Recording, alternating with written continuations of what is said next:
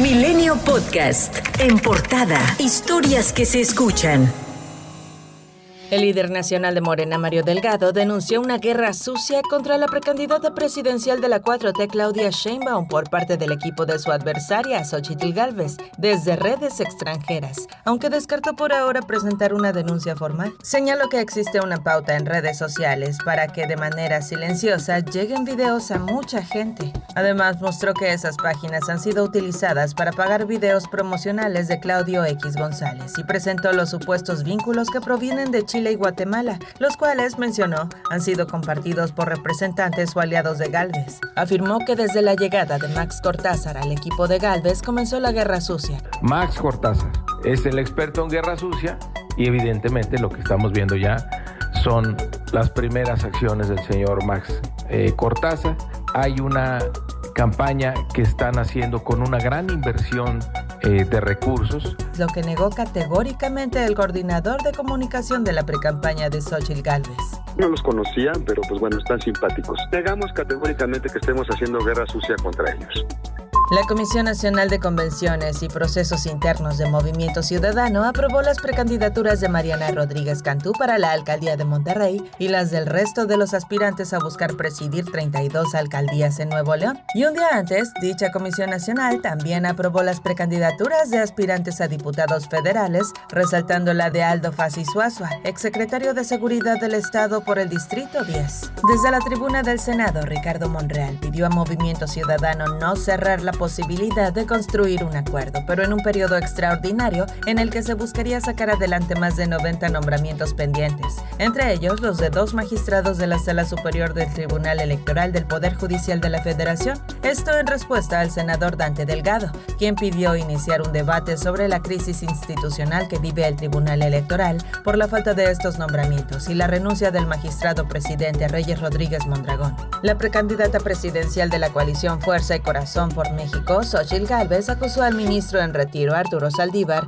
de ser la mano detrás del abrupto relevo en la presidencia del Tribunal Electoral. Calificó de preocupante que las autoridades electorales no hagan nada ante los constantes ataques de los que es víctima. Confió en que los magistrados se pongan de acuerdo, pues a su consideración deberían de hacer un esfuerzo para dar certeza jurídica al proceso electoral. El Senado no logró la mayoría calificada para aprobar a la nueva ministra de la Suprema Corte de Justicia de la Nación como se había anticipado al inicio de la sesión que inició 13 horas antes. En la votación definitiva se entregaron 121 sobres y mostró el siguiente resultado. 16 votos para Berta Alcalde, 54 votos para Lenia Batres, 2 votos para Herendira Cruz Villegas, además de dos nulos para un total de 72 votos a favor y 46 en contra con lo que la terna fue rechazada en definitiva. Por ello, será el presidente de la República quien tendrá la facultad constitucional de hacer el nombramiento de entre las tres propuestas enviadas en la segunda terna. Andrés Manuel López Obrador escribió un nuevo capítulo en el historial de fricciones con Norma Piña, tras ausentarse a su primer informe anual como ministra presidenta de la Suprema Corte de Justicia de la Nación.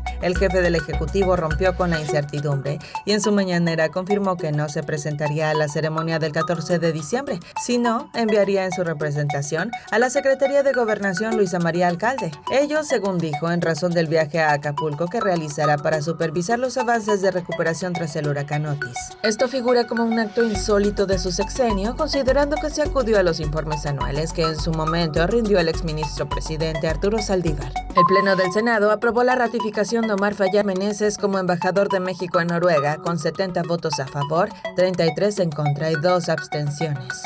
La oposición votó en contra del nombramiento y reclamó a Fayad que responda a un pago por haber entregado Hidalgo a Morena. La sesión virtual de conferencia con la mayoría de Morena acordó no incluir en las órdenes del día retomar la discusión y votación de la fiscal capitalina Ernestina Godoy. Dicha petición aplicará para las sesiones de este jueves y viernes, fecha en la que termina el periodo ordinario de sesiones. Integrantes de la familia michoacana privan de la libertad a pobladores de Texcaltitlán, Estado de México, cuando salen a otros municipios, según reveló el director de seguridad de Texcaltitlán, Isidro Cortés. El mando señaló que, de acuerdo con los testimonios de los propios pobladores, las retenciones se llevan a cabo en municipios cercanos como Tejupilco, Temascaltepec y Sultepec, debido a que Texcaltitlán está blindado por elementos federales y estatales.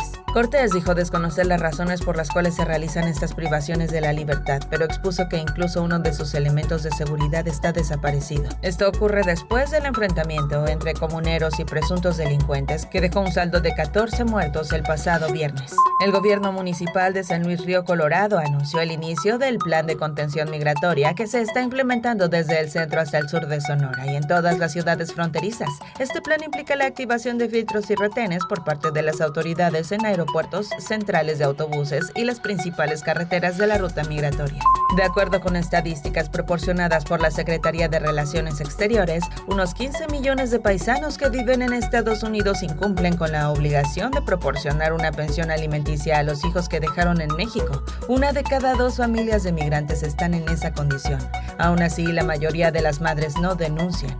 El estudio Derechos de Familia, Pensiones Alimenticias consigna que 1.485 mexicanos radicados en 25 estados de la Unión Americana enfrentan una demanda legal para que destinen parte de sus ingresos para mantener a su familia.